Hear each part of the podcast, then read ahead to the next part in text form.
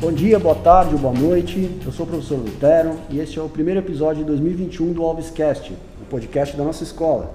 Para você que está chegando neste ano, muito prazer, seja muito bem-vindo. Esse podcast aborda temas de interesse da nossa escola. Falaremos de eventos da escola, de conteúdos das aulas, principalmente das aulas de português, temas de prova, temas de redação, entrevistas com os funcionários, com professores ou com alunos mesmo. Enfim, o que está na nossa rotina escolar está aqui no Obscast e você terá acesso se acompanhar toda semana os episódios. Você pode ouvir o podcast no Spotify, nós estamos lá. No iTunes também estamos lá. Você usa algum app de podcast específico, se você já costuma ouvir podcast, só nos procurar. Você também pode ouvir no YouTube. Se inscreve no nosso canal, você pode acompanhar também todos os episódios por lá. Acompanhe também nosso perfil no Instagram e para ficar sempre informado sobre os, os próximos episódios. Nessa semana, nosso tema é a volta às aulas presenciais e às aulas remotas. Então, para entender como será a rotina de aulas, como serão os protocolos de segurança, eu tenho aqui uma convidada especialíssima, Elides Assunção, coordenadora geral da escola. Oi, Elides, seja bem-vinda ao Obscast. Oi, Lucas, bom dia, boa tarde, boa noite para todos. É, quero dizer que é um momento bastante importante essa nossa comunicação com os alunos. É, quero também dar as boas-vindas para os nossos alunos da primeira série e dizer para, que, para os alunos da segunda e da terceira que nós estamos com muita saudade e esperamos revê-los em breve e retomarmos o contato. Bacana. Então vamos começar. Minha primeira pergunta é a seguinte, Elides. O que você achou da saída do Lucas do BBB? Estou brincando, não é, não é bem isso que eu queria saber. É que eu queria entender isso que eu não estou assistindo, aí eu não sei, né? Todo mundo comentando sobre isso, eu não entendi o que aconteceu. Eu queria ver se alguém podia me explicar, mas pelo jeito você não vai Eu vou ficar né? te devendo, porque eu nunca assisto o BBB. É, então tá bom, vou perguntar para algum aluno depois. Mas eu tenho certeza que as próximas perguntas eu serei capaz de responder. então tá, então vamos lá. Primeira coisa, mais básico possível.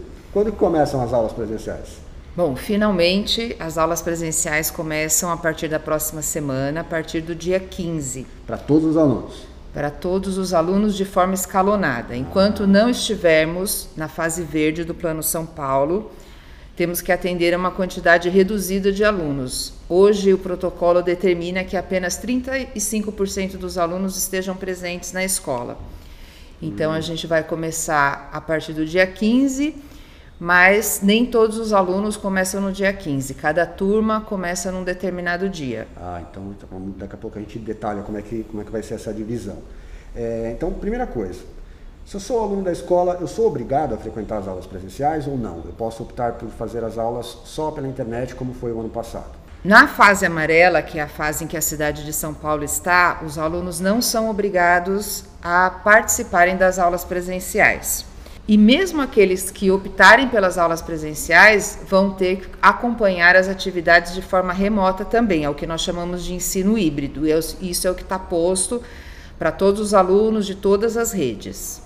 Certo. Então, é, quem vem para a escola também tem que fazer as aulas na, pela internet e quem não vai vir para a escola acompanhará todas as aulas para todas as atividades só de internet. É isso? isso mesmo. Então tá bom. Então vamos pensar então essa divisão que você falou que nem todos os alunos virão todos os dias. É, como é que vai ser isso? Qual, qual, qual é a ordem? Eu sou da primeira série, eu vou qual dia? Eu sou da terceira, eu vou qual dia? Como é que vai funcionar? Então vamos lá, prestem atenção para vocês não se confundirem.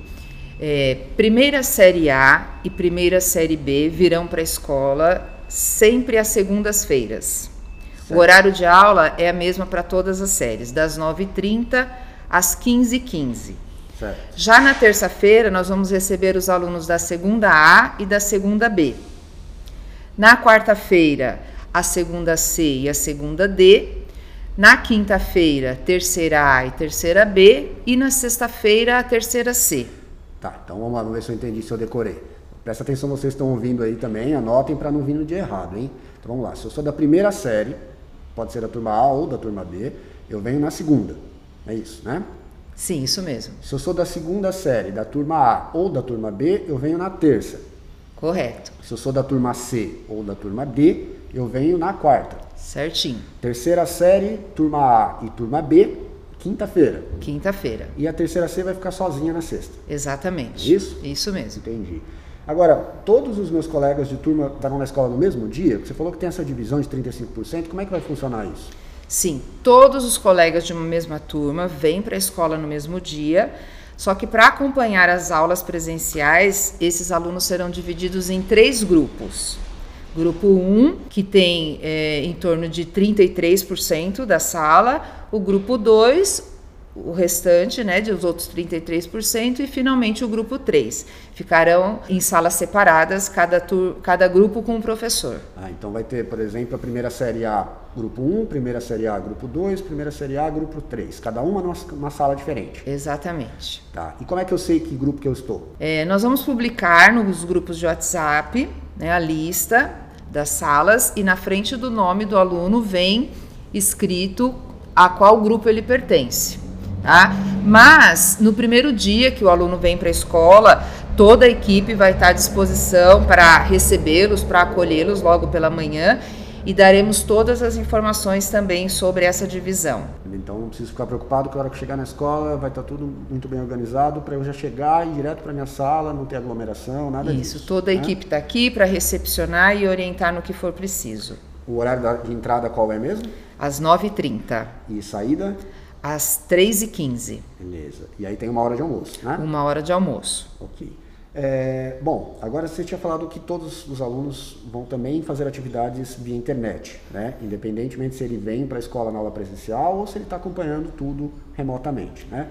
Vamos, vamos tentar é, explicar como é que isso vai funcionar. Então eu sou da, eu sou da terceira série, eu tenho lá a quinta-feira, que eu sou a terceira série A. Quinta-feira eu vim para a escola, assisti as aulas, aí todos os outros dias como que eu vou estudar? Como é que vai ser isso? Essa modalidade remota ela se faz extremamente necessária por conta do escalonamento. Como o aluno vem é, um tempo reduzido para a escola, é, para que a gente consiga atender né, a, ao que está disposto no currículo de cada série, as atividades escolares precisam ser complementadas de forma remota. Tá?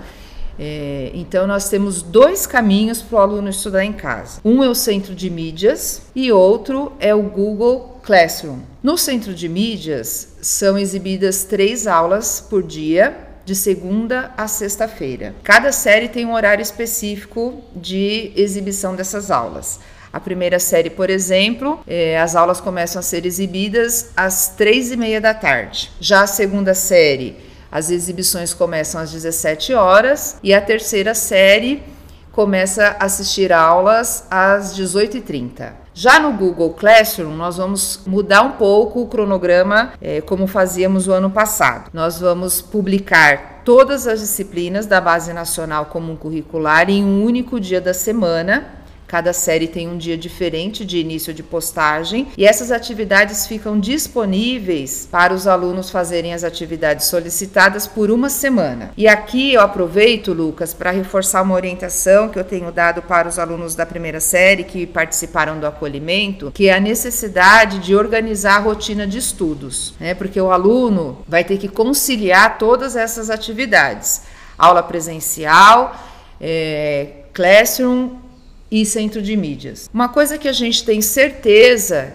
que os alunos precisam mudar em relação ao ano passado, não ter um horário para acordar, não ter horários específicos para fazer atividades, porque o CLAS, por exemplo, é, possibilita uma comunicação do aluno com o professor né, por meio do comentário particular. Então, o aluno precisa organizar sua rotina para que ele, durante o dia, durante o horário de trabalho dos profissionais aqui da escola, eh, seja o tempo que ele tem para entrar em contato conosco.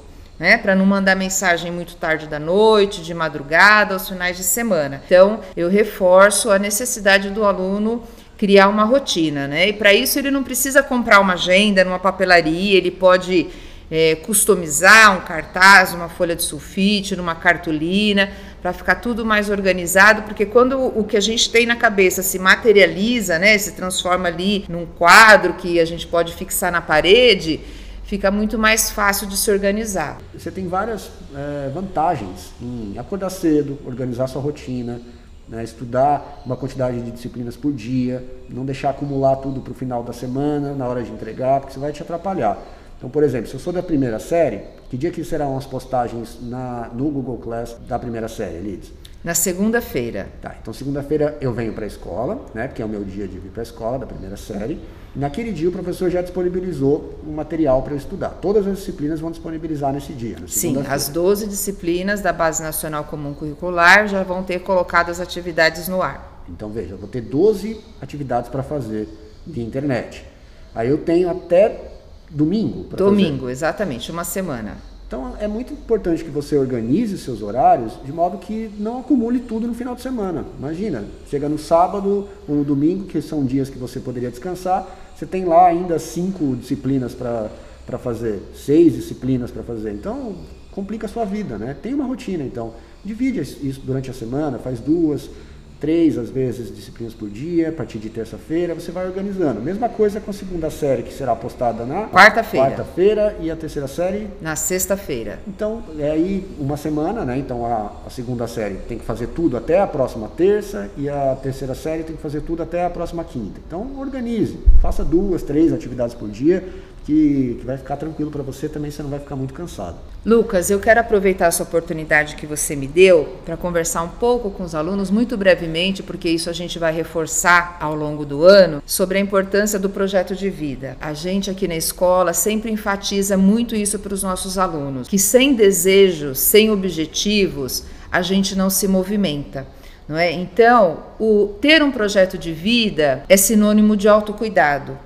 Né? O quanto o aluno cuida de si. É, a gente tem que ter em mente que isso é a coisa mais importante da nossa vida, o quanto a gente cuida da gente, não é?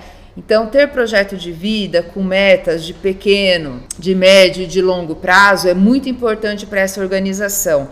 Né? Por que, que isso é importante? Essa rotina, essa situação que a gente nunca viveu, ela traz alguns desafios. A nossa vontade é de desistir de algo que está sendo muito difícil da gente cumprir. Né? Já quando a gente tem um projeto de vida, a gente tem metas para alcançar, a gente tem objetivos, é, pensando que nós somos os maiores responsáveis pelas nossas conquistas pessoais, a gente consegue vencer esses desafios de forma mais fácil. Então, faço aqui um, um apelo para que os alunos retomem esse projeto de vida. Lembrando que aqui na escola a gente trabalha com pelo menos quatro dimensões, né? O que eu quero fazer pela minha saúde, o que eu quero fazer para ter bons relacionamentos, é, o que eu preciso fazer para o lazer, que é tão importante né, para a saúde mental, e o que eu preciso fazer finalmente para ter uma profissão. Né? Isso pode parecer que não está tão próximo é, para os alunos do ensino médio, mas todo mundo sabe que os processos seletivos, sejam vestibulares, seja Enem, é, até mesmo a entrada em cursos técnicos, a entrada no mercado de trabalho, pressupõe que o aluno tenha um conjunto de conhecimentos muito solidificado. Né? Então, ele precisa passar por essa educação, que é o ensino médio, que a gente chama até inclusive de educação básica. Né? Sem o ensino médio, poucas coisas a gente consegue conquistar então, para que o aluno retome seu projeto de vida, essas metas para essas dimensões do projeto de vida, e aí ele tem mais clareza do que ele quer alcançar, e isso fica um pouco mais fácil de lidar com os desafios. É isso. Lides, muito obrigado. Eu agradeço pela oportunidade. Quero também dizer para os nossos alunos que é, a escola está muito ansiosa por esse retorno das atividades é, e que a gente está à disposição para acolher aí todas as dificuldades que os alunos venham a ter nesse processo de ensino híbrido. É, todos eles sabem que podem contar conosco é, e juntos somos mais fortes. A rede de apoio é essencial para a gente viver esse momento que não está fácil, né? É isso aí, podem contar com a gente. Bom, é isso. Esse foi o episódio 8 do Alves Cast, o primeiro de 2021. Espero que tenha sido útil a todos. Siga nosso podcast no seu app favorito e nas redes sociais. Use máscara, não fiquem em aglomerações, mantenha suas mãos limpas. Um abraço e até semana que vem.